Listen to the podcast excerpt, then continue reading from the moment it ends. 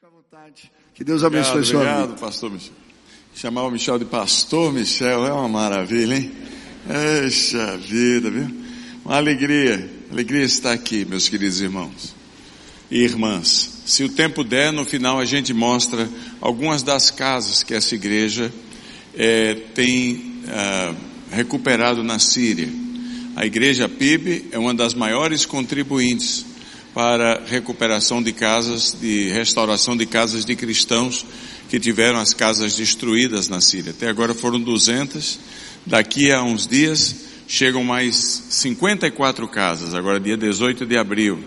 Cada uma experiência maravilhosa que você vai e encontra aquele povo sofrido, você vai para consolar e é consolado. É um milagre da fé, não é fácil. Como é que alguém pode sobreviver uma tortura? Porque a guerra é uma tortura e você vai com palavras de consolo e descobre que é, eles têm palavras para vocês. Ah, é, o, é, o, é o milagre da fé, é o milagre da nossa fé. Deus é o consolador de fato. Mas hoje, agora à noite, eu quero tratar com você sobre, com vocês, sobre um texto que eu considero muitíssimamente importante. É João capítulo 21. É, ia começar do verso 9, mas vamos começar do verso 15, que diz assim: Depois de comerem, Jesus perguntou a Simão Pedro: Simão, filho de João, você me ama mais do que estes? Disse ele: Sim, Senhor, tu sabes que eu te amo. Disse Jesus: Cuida dos meus cordeiros. Novamente Jesus disse: Simão, filho de João, você me ama? Ele respondeu: Sim, Senhor, tu sabes que eu te amo. Disse Jesus: Pastorei as minhas ovelhas. E pela terceira vez ele lhe disse: Simão, filho de João, você me ama? Pedro ficou magoado por Jesus lhe ter perguntado pela terceira vez: Você me ama? E lhe disse: Senhor, tu sabes todas as coisas e sabes que eu te amo. Disse-lhe Jesus: Cuida das minhas ovelhas. Digo a verdade: quando você era mais jovem, vestia-se e ia para onde queria. Mas quando for velho, estenderá as mãos e outra pessoa o vestirá e o levará para onde você não deseja ir. Jesus disse isso para indicar o tipo de morte com o qual Pedro iria glorificar a Deus. E então lhe disse: siga-me. Amém. Meus irmãos e irmãs, nós vivemos em um período de grande tensão. Há poucos minutos atrás eu estava falando com meus amigos na Itália. Nós estamos para ter uma reunião daqui a duas semanas na Itália, já investimos muito, a gente que vem de 50 países, o Michel está indo lá, o Pascoal era para ir, mas ele está lá nos Estados Unidos, não vai poder ir.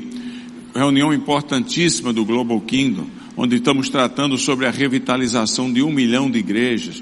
De repente o coronavírus arrebenta lá na Itália, 150 casas no norte, 150 casos no norte da Itália, e gera uma tensão terrível. A vida é, a vida é tão cheia de sobressaltos, não é verdade? Uma tensão atrás da outra.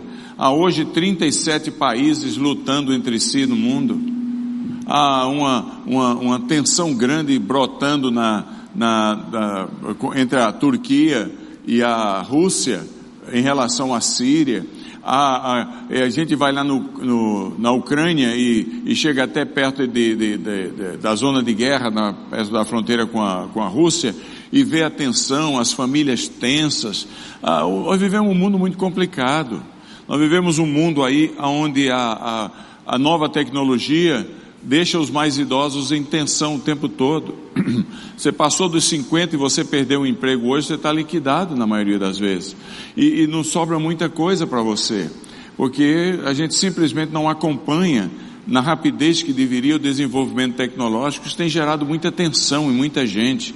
Eu moro nos Estados Unidos, uma das maiores causas de suicídio nos Estados Unidos hoje é exatamente a, entre pessoas acima de 50 anos que perdem emprego, não estão qualificados para mais nada e, e acham que a vida acabou. Nós vivemos em um mundo de tensões. E aí nós temos as tensões dentro da gente, os votos que a gente faz e não cumpre, os pecados que a gente comete, aquilo que a nossa consciência, que deveria estar submissa à palavra de Deus, é, reconhece que traímos a confiança de nós mesmos em nós mesmos, do Espírito Santo e do Pai. Vivemos em situações muito tensas. Essas tensões do nosso dia provocam fraturas imensas nas áreas que a psicologia atual chama de, de áreas de equilíbrio humano, aquelas que dão estabilidade a gente. São pelo menos cinco: a área pessoal, a área familiar, a área relacional, a área profissional e a área de propósitos, proposicional.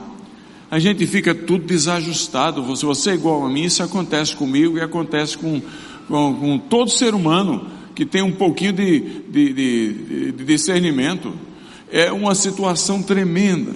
O texto desta noite nos mostra uma pessoa vivendo essas crises. Na verdade, nos mostra sete pessoas. Eram sete futuros apóstolos que depois de, de um deles ter traído Jesus, voltam à sua velha vida. Ali o destaque é Pedro, mas os filhos de Natanael estão lá, aquele sete dos onze apóstolos, que um havia se suicidado, estão ali na Galileia.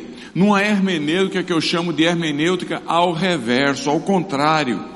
Encontra ali esse texto um eco histórico do que acontece nos dias de hoje das tensões que solapam a vida de cada um de nós. Não é à toa que o, o, a coisa que mais se vende no mundo ocidental hoje é melatonina. A gente não consegue mais dormir direito, sai do balanço. É, eu tomo melatonina, vocês tomam também ou não? É uma maravilha, é uma coisa fenomenal, é, é bateu e caiu. É, uma, é, é, é, é próprio da nossa época. E ali nós encontramos Pedro com esse, esse bloco de, de, de valores e de situações ah, que poderiam trazê-lo harmonia na vida, estraçalhados. Eu às vezes fico pensando, Pedro, isso aqui foi um texto após a traição, após a negação. E, e eu fico pensando em Pedro, Pedro acusando-se amargamente. Porque Jesus havia dito: Olha, antes que o galo cante, você vai me negar três vezes. E ele corajosamente e ousadamente falou: Jamais, jamais, Messias, não eu e só para cair na, na, na, na, tentação da negação e volta para Galiléia. Pedro não podia escutar um galo cantar. Ele entrou no, ele ficava, eu imagino Pedro tremendo, tendo, ah, vem de novo, é, é o mestre, é o mestre, acusando-se amargamente, profissionalmente. Pensa comigo, o mar da Galiléia tem 22 quilômetros de comprimento, no máximo 12 de largura, só tem 50 metros de profundidade. Pedro viveu a vida inteira pescando ali. Pescador bom sabe onde acha o peixe. E agora Pedro está ali com os seus amigos pescando a noite inteira.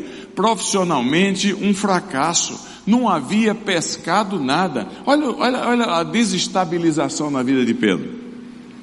E eu fico pensando na mulher de Pedro quando ele volta para casa. Ela falou: Mas nem peixe você traz mais? Que marido fracassado, volta de mão abanando. Vai para Cafarnaum uma vez mais, infeliz. Vê se você traz alguma coisa para a gente comer. Isso é um fracasso. A família em tensão tremenda. Relacionalmente, Pedro havia traído o seu melhor amigo, seu melhor amigo Jesus. Que, que, situação de tensão na vida de Pedro. E em termos de propósito na vida, ele, eu imagino Pedro perguntando: e agora? O que será de mim? Qual será o meu futuro? Quem poderá me socorrer? Não era o Chaves, né? Quem poderá me socorrer? Ele, Pedro fazendo essas perguntas que a gente faz na vida, quando a situação da vida nos solapa muitas vezes. Falando de Pedro, que disse em Mateus 26 a 30, versículo 35, Jesus, eu jamais te abandonarei, só para arrancar a orelha de, de, de, do, do, soldado, do, do, sumo sacerdote, o soldado Malco, logo a seguir, achando que demonstraria para Jesus que era esse tipo de lealdade que Jesus queria. Em João capítulo 18, logo em seguida, toda essa demonstração exterior de, tentativa de afirmação da, do seu compromisso, Pedro nega Jesus. O que Pedro e eu e você precisamos aprender, Pedro em particular, mas cada um de nós, é que na vida, meus irmãos e minhas irmãs, a gente precisa o tempo todo que Deus tome a iniciativa de nos oferecer uma mesa da reconciliação. Porque nós nos desestabilizamos muito fácil. A vida é dura e nós somos duros. Nós precisamos de uma mesa de reencontro que seja preparada para a gente, para a gente voltar ao balanço. A gente voltar ao balanço. Só na mesa da reconciliação, onde Jesus Cristo é o próprio pão da vida, o alimento presente, pode haver reconciliação para a gente quando a gente está desestabilizado. E só ali poderia haver para Pedro e para os seus companheiros. Pedro, nesse texto aqui, havia desistido de tudo, estava nu, dentro do mar, a noite inteira pescando. O que Pedro não imaginava, jamais, é que ele podia ter desistido de tudo e de Cristo, mas Cristo nunca haveria de desistir de Pedro. Isso é uma, é uma, é uma realidade maravilhosa. Jesus nunca, é, é, nunca give up, nunca desiste de cada um de nós. Cristo toma a iniciativa nesse texto, Ele prepara a mesa, Ele prepara a comida, Ele se assenta na mesa e espera a chegada de Pedro. Quando Pedro e os outros chegam nesse texto, Jesus já está lá com a mesinha pronta, a mesa da reconciliação. Isso tudo, essa experiência, aconteceu na Galiléia dos gentios. Era tão estranha a Jerusalém que o judeu de Jerusalém, que só pensava na, no rigor da lei, olhava para o judeu de Galiléia e dizia: nem, nem judeu é, isso é Galiléia dos gentios.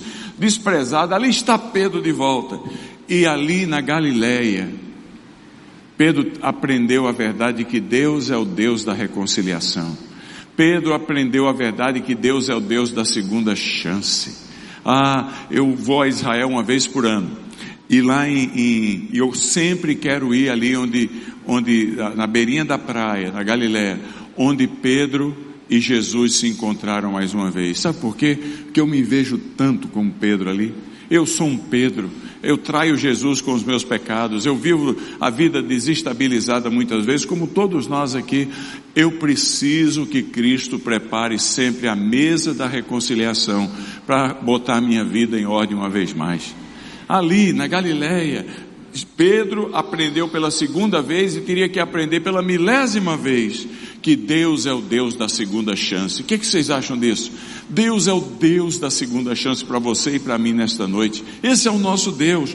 Eu refiro-me a Jesus de Nazaré, aquele que de si mesmo é dito que ele é o alfa e o ômega, o princípio e o fim, o lírio dos vales, a estrela da manhã, o desejado das nações, o Deus Filho, o maravilhoso, o conselheiro, Deus forte, o homem de dores, o Pai da eternidade, o, o príncipe da paz, a luz verdadeira, o pão da vida, a água que tira a nossa sede, o cordeiro sofredor, o leão da tribo de Judá, o vencedor, o pastor das ovelhas, o eterno eu sou, a luz do mundo, o seu salvador e o meu salvador. Esse é Jesus, esse é aquele que nos restaura sempre.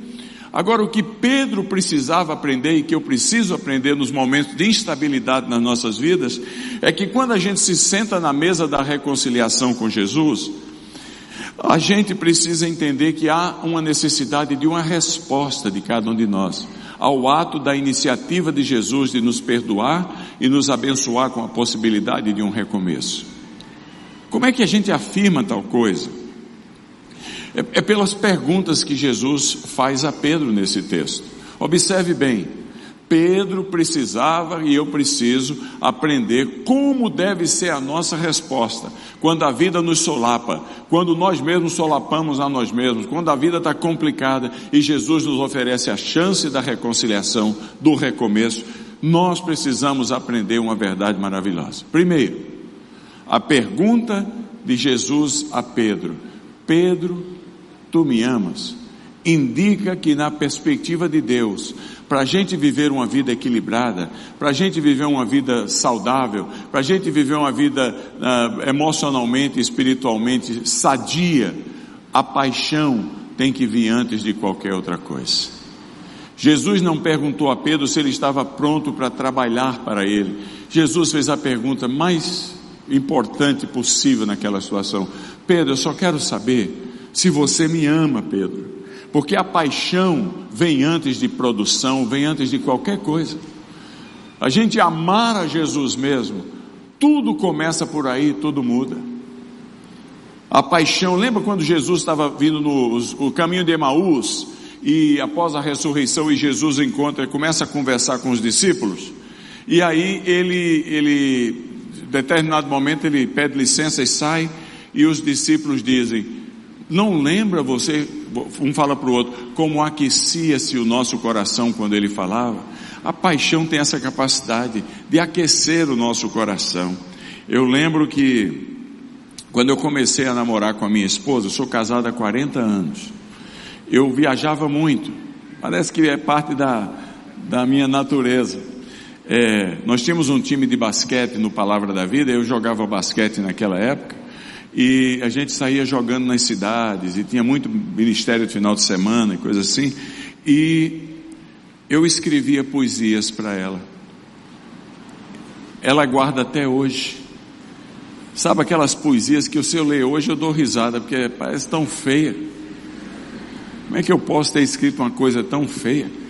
Mas tem sentimento era a expressão da minha, minha paixão por ela. Eu amo minha esposa profundamente, são 40 anos casados, é, nove netos, três filhos, imagina. Uma mulher, Amélia, mulher de verdade, viu? Ela é uma, é uma beleza. Mas eu escrevi aqueles, aqueles textos e quando a gente fez 25 anos de casado, ela me fez uma surpresa. Ela abriu a caixa onde ela guardava as minhas poesias de amor, de distância, por 25 anos. E aí eu fiquei pensando, por que, é que eu escrevi aquelas poesias para ela? Porque eu não aguentava a distância. A coisa que eu mais queria era chegar com as poesias e entregar para ela, porque o que eu queria mesmo era estar face a face com ela. Porque quando a gente ama, o que a gente quer é estar junto da outra pessoa. Há na fé cristã um perigo muito grande, preste atenção, isso é muito importante o perigo da gente ver Jesus como nosso companheiro e não como nosso amigo. A gente fala muito da palavra de Cristo, do povo de Cristo, da igreja de Cristo, da obra de Cristo, do serviço de Cristo. Tudo isso é necessário. Mas isso, a gente fala que a gente é cooperador com Ele, mas apesar de que isto é indispensável na caminhada cristã, a coisa mais importante da vida cristã não é ser cooperador de Cristo, é ser amigo de Jesus. A coisa mais importante não é o ombro a ombro, é o face a face. É o face a face com Jesus. Temos que tomar um cuidado de não sermos apenas cooperadores com Cristo. Ele quer paixão na nossa vida, Ele quer que a gente esteja juntos. Há um, um homem que escreveu um tratado chamado Paixão Apostólica. E, e ele fala que se a gente ele pergunta: será que você tem o desejo de ver Cristo amado e entronizado entre as nações ao ponto de que você está pronto até mesmo a morrer por Ele? Para que isso venha acontecer, se essa chama não inflama o seu coração, você precisa da paixão apostólica, o amor por Jesus acima de todas as coisas. Como é fácil a gente se envolver com os utensílios do templo e não com o Senhor do templo. Está entendendo o que estou querendo dizer? Como é fácil as cortinas falarem mais alto do que a presença de Deus. Como é fácil os detalhes tomarem o lugar da centralidade de Cristo. A gente, segundo Jesus, perguntou na pergunta que ele fez para Pedro, a gente alcança uma vida equilibrada espiritual. A gente, mesmo que esteja no bagaço, cometeu uma negação de Cristo, um pecado que a gente se envergonha dele. Jesus, ele está disposto a nos dar a chance do recomeço, mas tudo começa pela resposta à pergunta: é Jesus o seu amigo? Você ama Jesus? Antigamente a gente cantava um canto que dizia: Ah, eu amo a Cristo. Ah, eu amo a Cristo. Lembra desse, Michel? Ah, eu amo a Cristo. Porque tudo começa por aí. Quando a gente ama, a gente quer o bem do outro. Quando a gente ama, a gente quer estar com o outro. Quando a gente ama, a companhia do outro faz toda a diferença para a gente. Pergunte aos namorados apaixonados que eu vi aqui na entrada da igreja. É assim. Deixe-me perguntar para você, na dureza da sua vida, você ama Cristo? É Cristo o seu amigo? Maria, José, Antônio, Carlos, tu me amas? Que pergunta maravilhosa, que coisa fenomenal. Agora, a gente pensa que a coisa termina por aí, mas Jesus está querendo equilibrar a vida de Pedro uma vez mais. E aí ele tem que dar a segunda lição. porque Pedro era um homem ativo, ele queria pegar na espada, queria produzir, mas ele estava em frangalhos. E aí Jesus diz assim: Pedro, quando você era jovem, você ia onde você queria, você fazia o que você queria, próprio da hospitalidade, mas vai chegar um momento, Pedro, preste atenção, que eles vão levar, vão amarrar os seus pulsos e vão levar você aonde você não quer ir. Falava Jesus a respeito da maneira como Pedro haveria de morrer. Veja como isso é importante, porque na visão de Jesus, para a gente levar uma vida cristã vitoriosa, se o primeiro ingrediente é a paixão, o segundo é a devoção. Uma pessoa devota é alguém que está pronta a dar sua própria vida por aquele a quem ela, a quem ela ama é, é, é aquela que diz: custe o que custar, na vida ou da morte, eu caminho com o Senhor. Eu sou devota do Senhor. Eu caminho. Se vão amarrar minhas mãos e os meus pés, se vão me matar ou vão me deixar de ver, viver, torna-se absolutamente irrelevante. Eu estava em, em, em Filadélfia, na, na, na Grécia, na Turquia, um ano passado, e visitei lá Pérgamo, aquela região das sete igrejas do Apocalipse.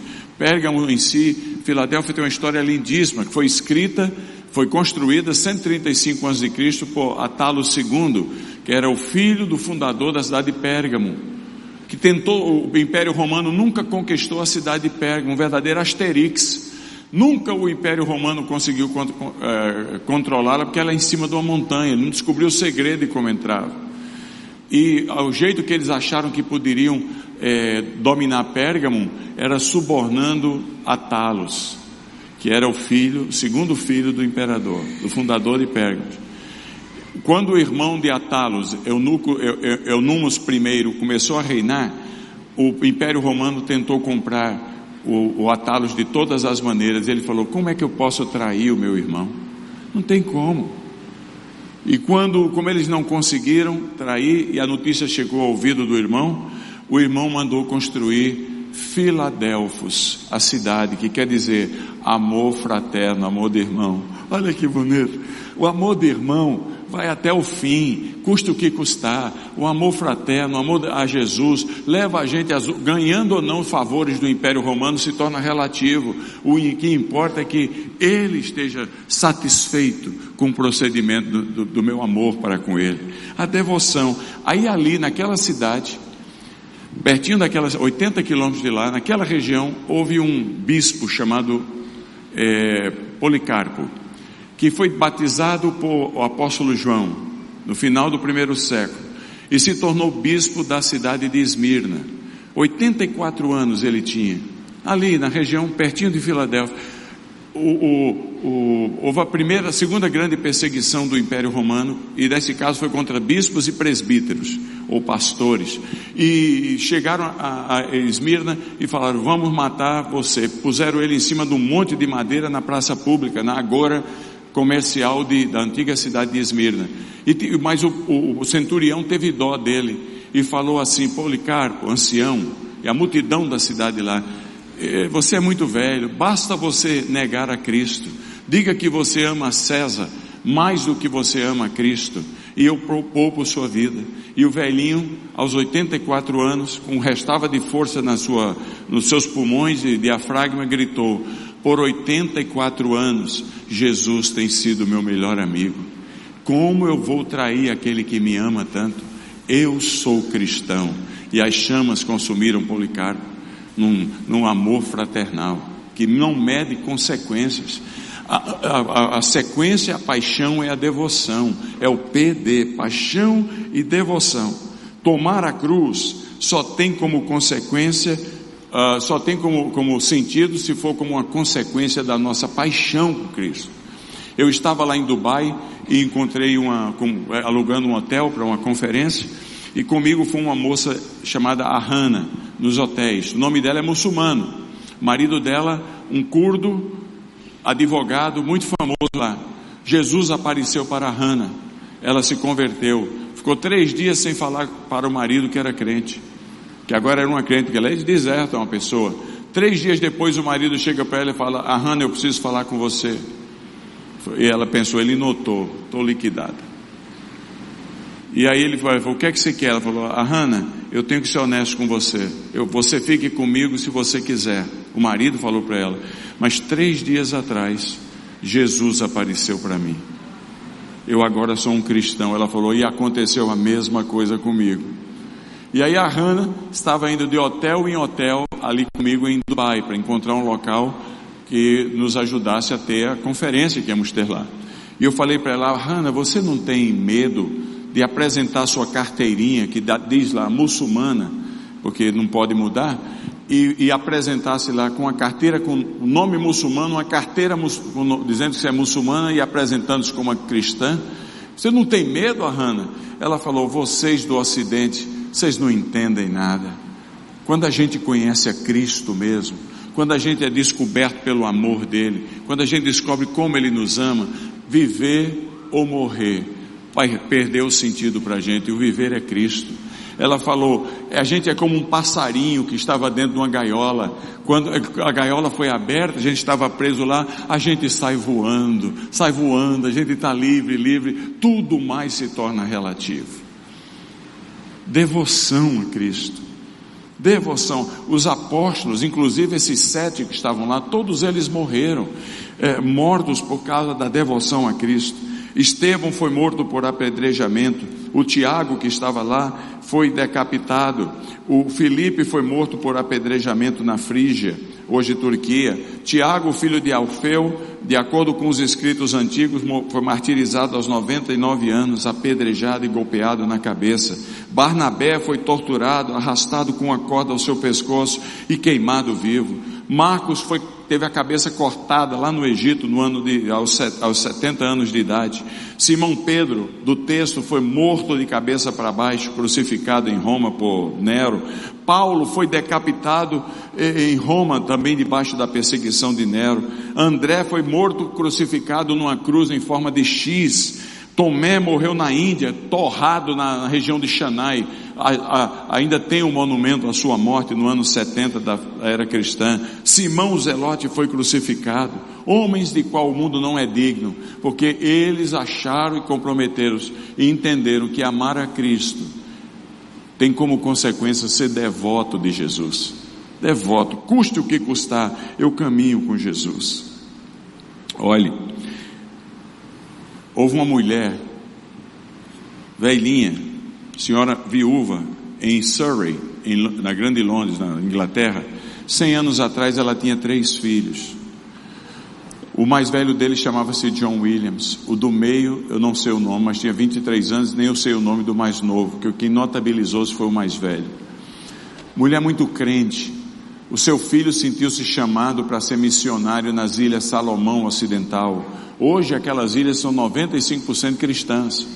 E ele pediu a bênção da mãe, a mãe deu a bênção e ele foi. A igreja abençoou, treinou e ele foi. Encontrou um chefe lá na, na, na ilha, na, o chefe da tribo, encontrou com ele na, ao descer do barquinho. História verdadeira. E teve uma conversa com ele e disse: Jovem, volta para a sua terra. Se você cruzar essa linha, ele traçou uma linha na areia da praia, eu lhe mato. Nós não queremos ouvir essa mensagem. Pode ir embora, vai livre, mas se cruzar você perde a vida. A linha é o seu limite. E John Williams pensou: como é que eu vou voltar atrás? Minha mãe me abençoou, Jesus me chamou, minha igreja me abençoou, eu não vou voltar atrás.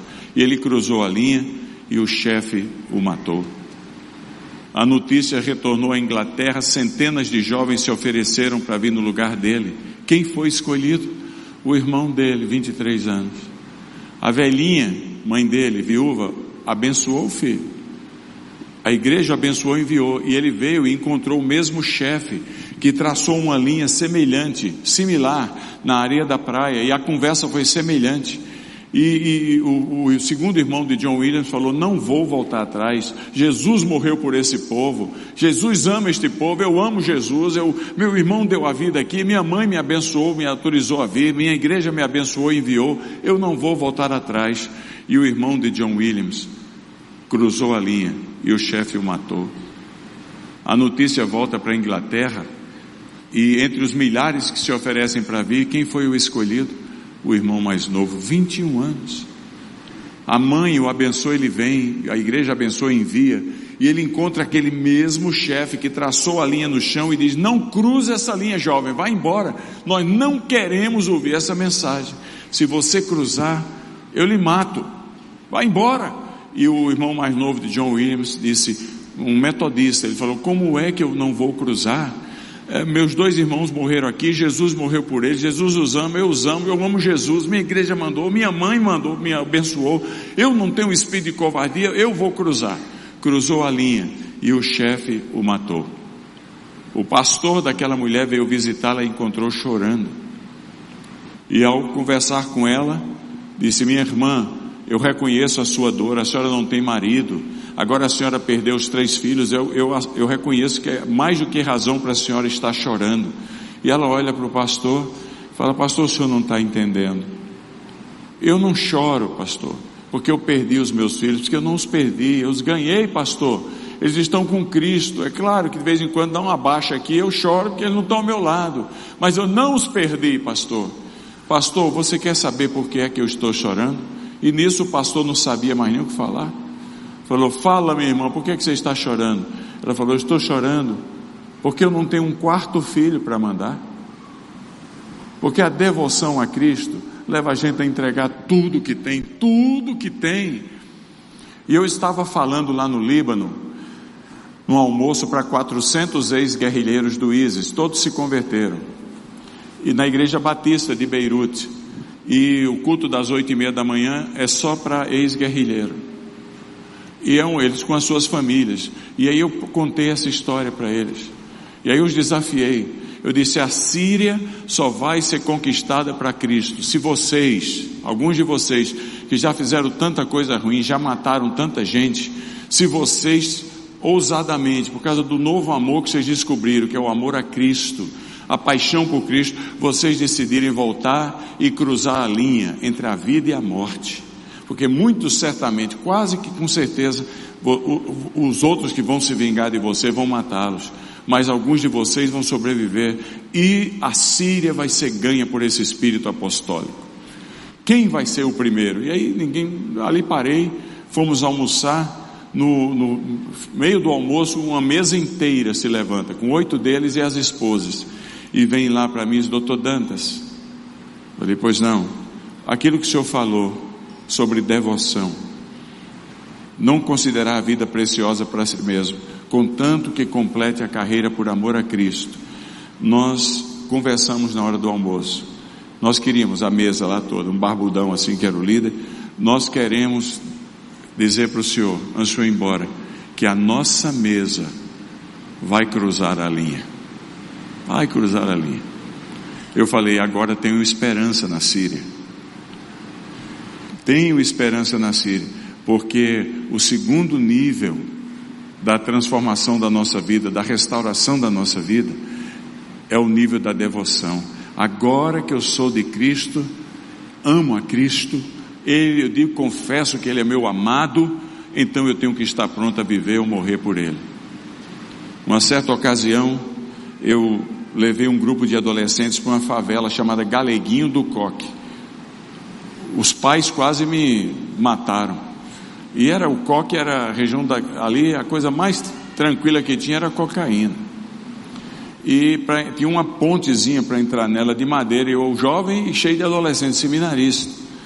E lá vamos lá e, e usamos uma coberta que tinha, onde o dono da favela, o chefão da favela vinha vender as drogas e pegar dinheiro. E estávamos lá, não é que chega o filho do dono da, da favela? armado, todo mundo armado. Eu disse: estamos liquidados. Coisa está feia. E ele ficou lá atrás. E eu, sabe qual era o tema do meu sermão? O inferno. E eu disse: olha, já que hoje é o último dia, eu vou botar para quebrar. Mas olha, eu botei para quebrar ali, viu? E, e eu estava pregando lago queado com fogo em fogo enxofre, precipício, foi Lucas, né? Aquele negócio, os que estão de lá não vêm para cá, e, e, aquele um abismo. Quando eu falei um abismo, o Marco, nome do filho do dono, sugestivamente era Marcos Coca. Ele, ele gritou de lá: Para, para, para. Eu tenho que confessar que eu nunca passei tanto medo na minha vida. Eu gelei da ponta do, do dedão, do pé a, ao couro cabeludo. Gelei, gelei, isso acabou comigo. Que ele estava com a equipe lá, eu falei, para, para, eu falei, o que é que houve? Ele falou, para o que você está falando. Mas por quê? Porque eu estou me vendo caindo nesse abismo. Tem jeito para eu sair desse abismo? Eu falei, agora é comigo. E mandei ver, preguei, fez apelo. O Marcos Coca veio à frente.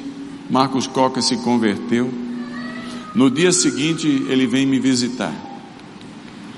Aí fala, eu disse, pois não, Marcos. Ele falou, Marcos não, Marcos Coca. Eu falei, mas você vai continuar sendo chamado de Marcos Coca? Ele falou, vou continuar como um testemunho do que eu era e Jesus me libertou. Eu falei, Marcos, e aí, quando os amigos chegarem ao redor da tua casa e começarem aqueles assovios, é assim que eles chamam droga lá, aquelas coisas todas, o que é que você vai dizer, Marcos? Ele falou, será que você, não, você vai aguentar firme a tentação? Ele falou, Elias, nem que eu tenha que amarrar num poste, eu não abro mais mão de Jesus. Eu sou um devoto dele, nem que eu, olha, já faz 45 anos, Marcos Coca ainda hoje é Marcos Coca. E Marcos Coca ainda hoje é um diácono na igreja batista. Firme, nem que eu me amarre num poste, eu não largo mais desse Jesus. É devoção. Você quer a sua vida restaurada? Você ama Cristo? Você está pronto a, a tornar Jesus contente com você? Isso vem através da sua devoção. Agora, o texto não termina ali, vamos terminar com ele. Com a terceira parte. Depois de conversar sobre amor, paixão e sobre devoção, Jesus diz: Pedro, tu me amas? Pedro, Senhor, tu sabes todas as coisas. O que é que Jesus diz para Pedro? Apacenta as minhas ovelhas. A ordem divina é paixão, devoção e produção. Você tem que produzir alguma coisa, tem que agir. Jesus disse que a gente tem que produzir obras frutos, e os frutos têm que permanecer. Eu sou a videira verdadeira, meu pai é o agricultor. Todo ramo que estando em mim der fruto, ele o limpa para mais produzir. Hoje pela manhã eu contei o caso da da menina no galinheiro. Quantos estavam aqui pela manhã? Como a grandíssima maioria não estava, eu vou, vou repetir, tá bom? Estamos terminando. É, lá no, no, no, na Vale de Beca, eu fui lá fazer uma visita à Igreja Batista da Videira Verdadeira, do pastor Girard. Vê se tem lógica, o nome do pastor é Guerra Santa. Pastor Girard. E eu fui lá visitar a igreja. E o pastor, a igreja que tinha 300 crentes quando a guerra começou, agora tem 5 mil. E lá estava, ele me apresentou algumas famílias e me apresentou essa família em particular, que tem três meninas a menina de 17 anos, ela, eu nunca vi ninguém tão entusiasmado por Cristo na minha vida. E ela falou: é, Elias, doutor Dantas, você quer conhecer meu campo missionário? Falei: Quero. Pensei que era uma coisa simples. Ela me pôs num carro, me fez andar uns 5 quilômetros por aquela eh, Vale de Beca. O motorista, eu vim saber na viagem, ela tinha levado a Cristo. Quando chegou lá no, no, no lugar, era feito com uma, um compensado um ex-galinheiro que o cara tinha nem limpou, aquele estava cheio de pulga. Ele transformou o galinheiro em 50 cubículos, com um banheiro para 50 famílias. E ganhava 300 dólares de cada família daquela, imagina, por mês. Um ladrão, explorador. As famílias não tinham onde ir, ficavam lá. 50 famílias não pode trabalhar, não tem trabalho, não pode trabalhar, não pode ir para a escola, anos parados ali. E ela era de lá. Aquele, ela morava lá com sua família. E ela chega, encosta o carro e desce já cantando a plenos pulmões um louvor a Jesus.